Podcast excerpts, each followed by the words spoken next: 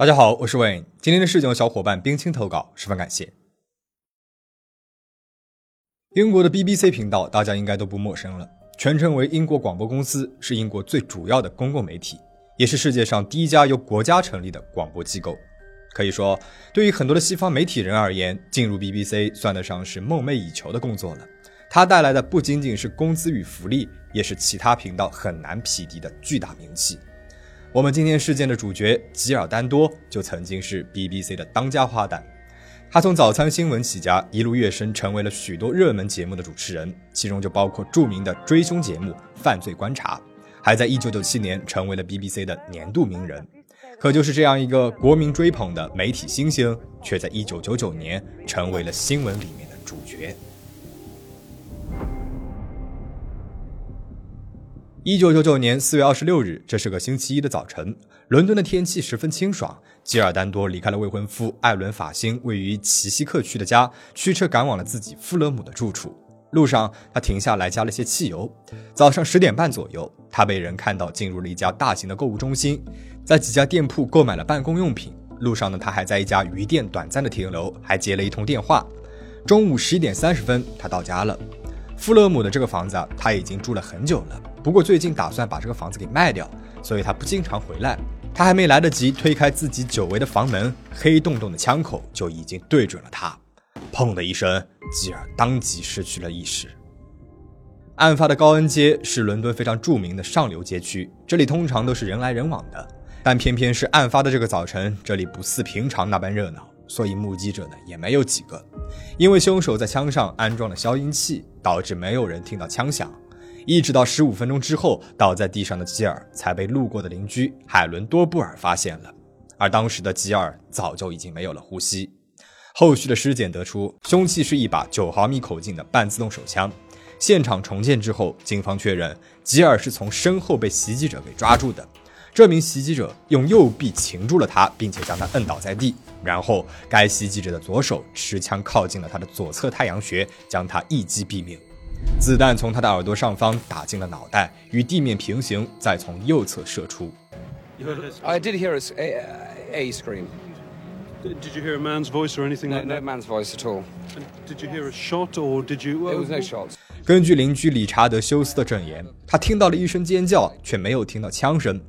除他之外，还有另外一个邻居也看见了一个可疑的白人男子，身高在一米八三左右，年龄四十岁上下，穿着深色的三排扣风衣，步履冷静且迅速地离开了现场。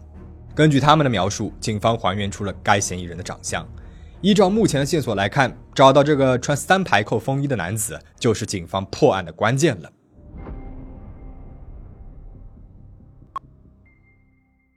Good morning from Jill and me. You're watching the BBC's Breakfast News. More of that in a moment, but here's Jill with something else. Struggling away. Hello. 吉尔从小就品学兼优，很早就对传媒表现出了强烈的兴趣。父亲和哥哥呢都是在当地报社工作的。吉尔一开始也进入了报社，成为了实习生，同时也寻找过广播电台、舞台剧等等一切与语言表达有关的工作机会。五年之后，他如愿以偿加入了 BBC，并且在1988年来到了伦敦。他的节目不再被局限于地方了，而是全国播出。吉尔的名气因此越来越大，最后成为了一个家喻户晓的主持人。那么可以说，纵观吉尔拼搏向上的人生，他是没有什么机会和别人结仇的。经过走访调查，警方明确他们家人关系亲密，吉尔和同事的关系也很好。大家都觉得他能够在名气带来的奢华物质之下，保持一种邻家女孩般的亲切，是非常难得的。他没有金钱的纠纷，也不存在和前男友的纠缠。慢慢的，警方将调查方向锁定在了三大类：雇凶杀人、他人的嫉妒或者是怨气，以及跟踪狂杀人。在人来人往的街道上面，偏偏选中了最安静的时间段，痛下杀手。又在做这件事情的时候，干脆利落，一枪毙命。逃离现场时又缺乏目击者，警方推测这个凶手应该是一个专业罪犯。Within the past few minutes, police have confirmed that the BBC television presenter Jill Dando has been stabbed to death outside her West London home. 事件引发了全民热议，民众呢也纷纷加入了进来，猜测那个凶手到底是谁。有人猜测，会不会是因为吉尔在犯罪观察节目里面报道了某些人的秘密，惹到了某些人，导致他被杀害了呢？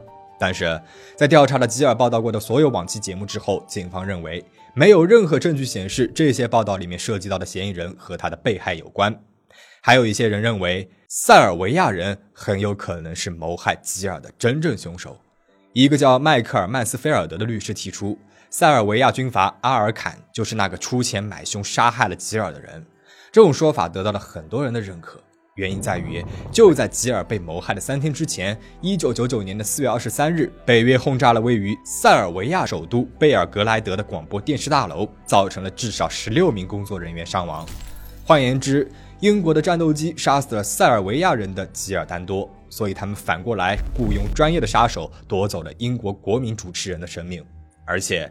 吉尔曾经在生前主持的新闻节目里面向科索沃难民表达了同情，这无疑增大了他被塞尔维亚激进武装分子报复的概率。当然，这种极具煽动性和政治特点的说法看上去很引人入胜，调查起来却不攻自破。借助国际刑警组织的帮助，警方很快确认没有任何证据能够表明塞尔维亚军阀曾经与某个蹲守在西欧的杀手发起过类似的合约。正在案件陷入了僵局的时候，来自于法医弹药专家的发现，却让这个走入死胡同的调查方向来了一个一百八十度的大转弯。警方的弹药专家在那枚射中了吉尔的子弹上找到了六个不同寻常的细小缺损，它们围绕着弹壳排列了一圈，这说明子弹应该是被人为加工过的，也许是为了减弱射击时候的爆破音。负责调查的警官哈米舍·坎贝尔敏锐地意识到，这很有可能意味着袭击者并没有他们想象当中的那么的专业。毕竟，使用了这么一枚有特点的子弹，还在没有目击者的前提之下，顾不得把弹壳带走就匆匆地逃离现场，显然是一个门外汉行为。除此之外，坎贝尔警方认为，一个专业的杀手不会选择在吉尔位于富勒姆的家蹲守。因为这栋房子马上就要被卖掉了，谁也不知道吉尔到底还会不会回到这里来。因此，在他看来，凶手更有可能是居住在附近的、与吉尔没有直接社会交集的普通陌生人。他可能是偷偷跟踪了吉尔，也可能是在那一瞬间受到了什么猛烈的情绪刺激，因而失控犯案。结合囚犯心理健康数据库的线索，坎贝尔警方与法医心理学家合作，总结了这个凶手的几大特征。比如，他有过前科，平常总是独来独往，在人际交往上存在着一定的障碍，尤其存在对于女性的敌意。在已有的画像和心理侧写的帮助之下，警方最终锁定了一个人——巴里·乔治。其实，巴里·乔治这个名字早就被伦敦的一家公益组织提供给警方过。但是因为线索繁杂，而没有在一开始得到细致的调查。除此之外，还有高恩街附近的出租车司机称，案发不久之后，他就接到了巴里的订单。这个男人神情焦躁地要求司机带他离开这片区域，身上呢却没有一分钱。巴里居住的地方距离吉尔的家仅仅只有半英里。他的脾气古怪，前科累累，曾经有过一系列的跟踪骚扰女性以及其他反社会行为的历史。再加上出租车司机的证词。他本人又和那幅肖像画又有几分的相似，坎贝尔警官决定对巴里的家进行一次搜查。在搜查的过程当中，警方在巴里杂乱不堪的家里面找到了成百卷没有洗印的胶带。警方将这些胶带一一洗印之后，发现这些拍摄的主角全都是各色各样的女性。不仅如此，警方呢还找到了巴里的一张老照片，照片里面的他头戴面具，手持枪械。经过枪械专家的鉴定之后，警方认为这把枪和杀死吉尔的枪是同一款式的。真正最终让巴里被警方逮捕的决定性证据，就是从他家里面搜出来的一件衣服。细心的小伙伴呢，应该还记得我们在前面提到过，邻居理查德提到了那个离开现场的男人。那个男人啊，他穿着一件深色的三排扣风衣。无独有偶，警方在巴里的家中也找到了同样款式的衣服。经过检验。在那件衣服里面，内侧口袋里有一粒微小的枪击残留物。我们都知道，枪击残留物是开枪之后遗留下来的痕迹，因为由不同的化学成分组成，它通常呢可以被区分为一至五类。在本案当中，尽管巴里的风衣上只是残留了极微量的一粒，可是经过检验，它和在吉尔头发里面的火药残留成分基本是相同的，都属于第二型。因此，两千年五月二十五号，巴里·乔治被警方给逮捕了。三天之后，他被正式起诉。尽管他一直在否认自己和吉尔有任何的接触。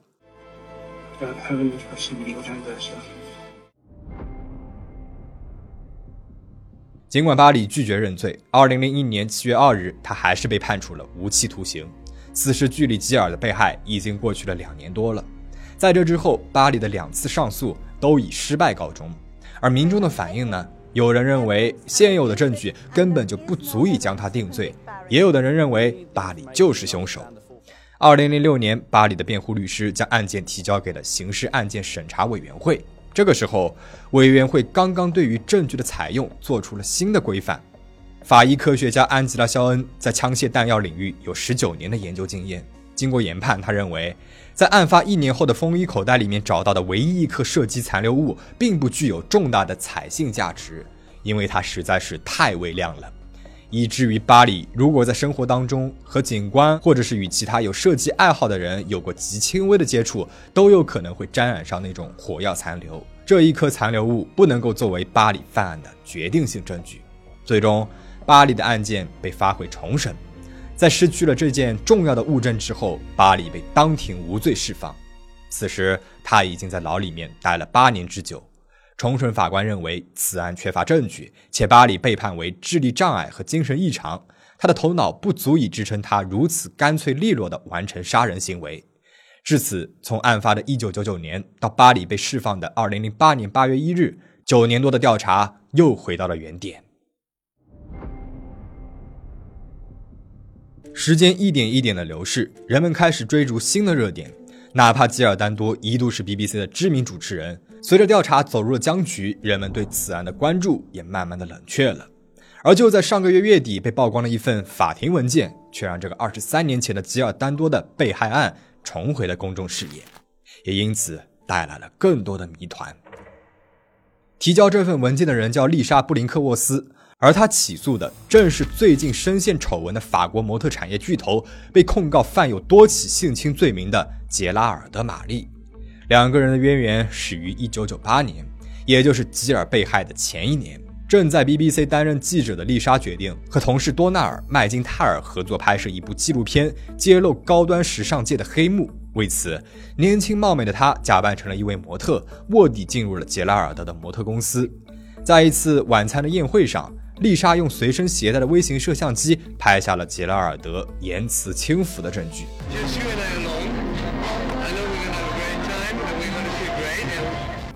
据丽莎回忆，这场晚宴上充斥着对女性的各种骚扰，不管是言语上还是肉体上。但是为了完成纪录片的拍摄，丽莎她没有退缩。酒过三巡，杰拉尔德甚至在餐桌上面宣称要买下丽莎的一夜。更过分的是，他还公然的将丽莎摁在了椅子上面，紧贴着她的身体，在众目睽睽之下模拟极其不雅的动作。可惜的是，丽莎在推搡的过程当中遗失了随身的微型摄像头，因此没能够拍下这段画面。但是他与同事收集到的种种素材，包括杰拉德吹嘘自己和未成年模特发生关系的丑恶嘴脸，全部都成为了这部纪录片的素材。在纪录片播放之后，杰拉尔德很快就提起了诉讼，控告 BBC 诽谤。最终，BBC 和杰拉尔德达成了庭外和解，他们同意不再播放这部纪录片。而由于公司的压力，丽莎没能够为自己受到的骚扰提起法律诉讼，甚至在接下来的很长一段时间里面，她都居住在一个秘密的安全屋内，生怕自己会受到报复。但就像中国的那句老话，纸是包不住火的。手眼通天的杰拉尔德滥用职权迫害女性，也总是会得到应有的报应。去年，美国模特卡瑞奥提斯正式对杰拉尔德提起了强奸诉讼。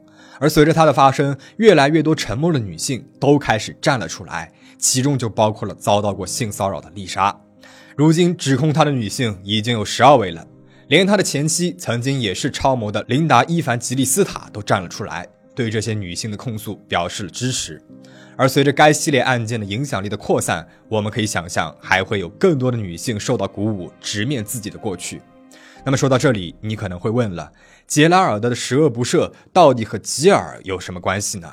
原来，在丽莎律师上交的法庭文件里面提到了杰拉尔德在公司内部的聊天记录，他曾经对当时的高管奥马尔哈尔夫妻说过，要找一个俄罗斯的黑手党成员来处理 BBC 的这件事情。同时，这份文件宣称，有相关人员曾经在1999年向法国媒体曝光，杰拉尔德当众吹嘘自己雇佣了黑帮成员去恐吓了一个 BBC 记者。而在这之后不久，吉尔就在家门口被害了。吉尔和丽莎两个人都是 BBC 的员工，而且吉尔的未婚夫艾伦还是丽莎的妇科医生。丽莎居住在富勒姆区的荷兰街，距离吉尔被害的高恩街步行的话只需要三十五分钟。当年的两个人年纪相仿，身材相似，留着一头颜色相近的金发，连五官都有几分神似。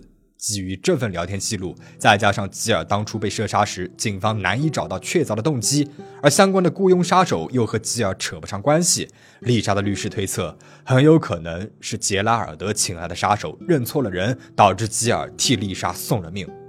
七十二岁的杰拉尔德当然是对这种指控全盘否认的，但如今已经坐在局子里面接受性侵调查的他，再也无法暗中出手阻止丽莎将这份文件递交给警方了。